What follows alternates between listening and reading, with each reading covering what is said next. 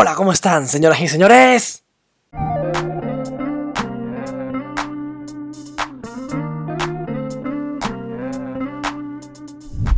Buenos días, ¿qué tal? ¿Cómo estáis? Hoy me he despertado, la verdad, que muy feliz y muy contento. Debido a que, como conté en el podcast, yo cada día que me levanto, automáticamente estoy levantándome y sonrío. Y mando toda la energía allá arriba, a la cabina de mando. En este podcast quería hablar de algo que antes era inconsciente, pero ahora debido a que conocí ese fundamento, conocí eso, es más consciente. Y lo llevo pensando mucho tiempo. ¿A qué me refiero? A los enanitos que tenemos ahí arriba. Estas referencias que hago mención hoy las saqué de una persona que lamentablemente en estos momentos ya no está entre nosotros. Es una persona de la que estoy aprendiendo muchísimo, gracias a todo el legado que ha dejado, a todos los podcasts que tiene, todos los audios que ha dejado. Una persona que fue muy increíble cuando estaba en vida. Que doy muchas gracias por haberla conocido. Que descanse en paz. Y en honor a él va este podcast. Ahí arriba, en nuestra cabeza, tenemos enanitos. Joel en el audio dice que un psicólogo lo hizo para enseñar a, los, unos niños a entender el funcionamiento de su cerebro, de su mente. ¿eh? Nosotros vamos a hacer lo mismo. Vamos a usar ese funcionamiento para explicaros qué son los enanitos. En nuestra cabeza tenemos miles, miles y millones de enanitos que controlan la cabina de manto, que controlan todos, todos los aspectos de nuestro cuerpo, de nuestra vida todas las decisiones que tomamos, lo que hacemos a cada momento. Hay cosas que ellos hacen por defecto, por ejemplo, parpadear, mm, respirar, mover los brazos de tal forma, etcétera, etcétera, etcétera. Eso es un grupo de enanitos que se encarga de, los, de esos movimientos. Hay otros grupos que se encargan, por ejemplo, de, memorizar las cosas que entran por los sentidos. Hay otros enanitos que se encargan de almacenar toda esa información y hay otro que se encarga de decidir, lo que se encarga de la gestión de todos los enanitos. Después de explicaros esto, quiero decir una cosa. Ellos son los responsables de que nosotros estemos donde estamos. ¿A qué me refiero con eso? Ellos tienen la capacidad de llevarnos a donde queremos estar. Ellos son nuestros limitantes o son nuestros potenciadores. Ellos nos pueden ayudar a conseguir lo que más queremos, a conseguir esos sueños de que hablamos en el último podcast. ¿Dónde está el kit de la cuestión? ¿Dónde está el triunfo? En enseñarle a esos enanos de que nosotros podemos conseguir esos sueños. Pero no es tarea fácil. Esos enanos, debido a nuestra educación que hemos tenido desde el principio, están acostumbrados a hacer unas tareas ya predefinidas. Llevan toda la vida recibiendo una información que si ahora queréis cambiarla vosotros, a ellos les van a resultar raro. Porque están acostumbrados durante la edad que tengáis, 18, 20, 25, 35, 45, 14 años, a unos datos que les habéis metido en la cabeza que ya están establecidos. De un día para otro no se puede cambiar. Esto es un proceso que lleva tiempo como por ejemplo hacer deporte, hacer ejercicio, hacer pesas, lleva tiempo para que el cuerpo se adapte al cambio, al romper las fibras y que poco a poco vaya creciendo los músculos, lleva tiempo, esto es igual. Pero como dice el refrán, la roca es resistente, pero la gota del agua la rompe por la persistencia. Esto es igual. ¿Cómo podemos cambiar a estos enanos y que nos empiecen a llevar donde queremos estar? Hay una forma de poder decir y obligar a estos enanos, porque ellos son nuestros esclavos, a llevarnos a donde queremos estar. Hay una forma de decírselo. Y es cambiando la información que hemos recibido durante toda la vida. ¿Cómo? Cambiando la fuente. Cambiando de dónde recibes tu información.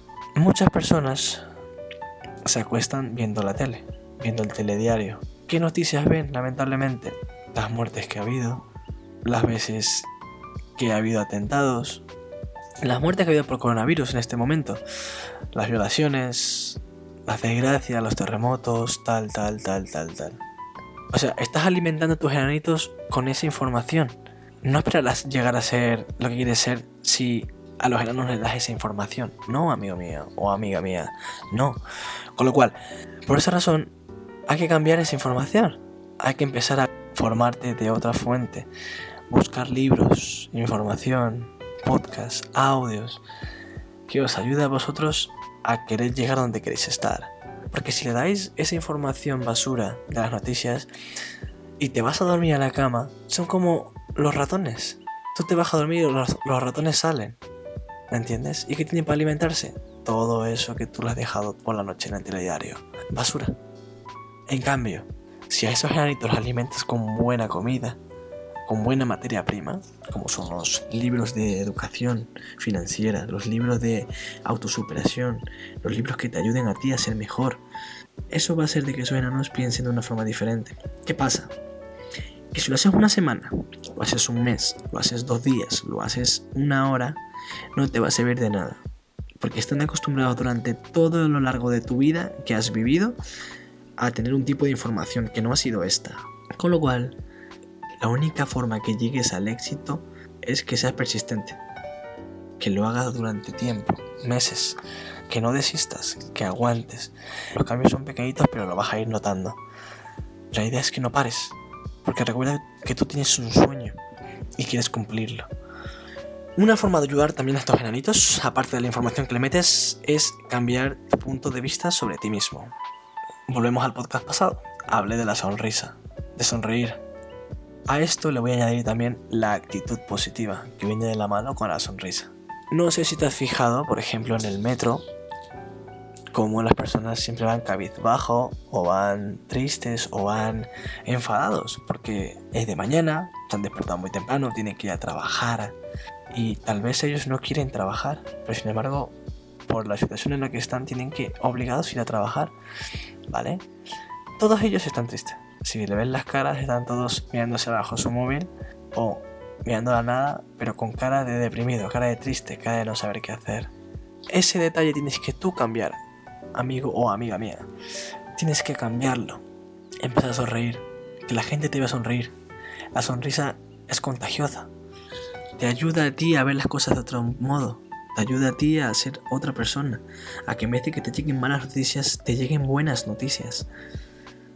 La idea es de que tú puedas cambiar tu destino. Cambiar a esos enanos. Que piensen de una forma diferente. La forma es esa. La forma es que tú sonríes ante cada situación. Ver el lado positivo de las cosas. No pensar que porque te pasa una desgracia pensar que esto no funciona. Funciona. Pero como he dicho, hay que ser persistente en el proceso. Tienes que hacerlo todos los días, cada momento, ante cada situación. Como dice una gran persona a la que admiro, Ángel de la Calle, detrás del obstáculo está la oportunidad, está el premio. Con lo cual, no pienses que porque algo pasa mal vas a estar así toda la vida o vaya a ser así siempre. No, detrás de ese obstáculo que tú tienes, el cual te molesta hacerlo, está la oportunidad, está tu premio. Con lo cual, hazlo con la mejor sonrisa y con la mejor actitud. Para que tú puedas enseñarle al resto de que tu intención es buena. Esa es la diferencia. Otro punto, el punto 3, sería ayudar a los demás. Sé que ya lo he dicho otras veces, pero es importantísimo. El ayudar a otras personas genuinamente, sin esperar recibir nada a cambio, va a hacer que de verdad tú recibas algo a cambio. Que tal vez no lo recibas de esa persona, pero lo recibas de otras. La vida es tan justa que pone a cada quien en su lugar. Si tú eres una buena persona, ayudas a todas las que puedes. Das los buenos días al camarero que te sirve el café. Das las gracias al chico del kiosco. Le das un elogio al repartidor que trajo el paquete de Amazon. Todo eso hace que crees un círculo vicioso de buena vibra.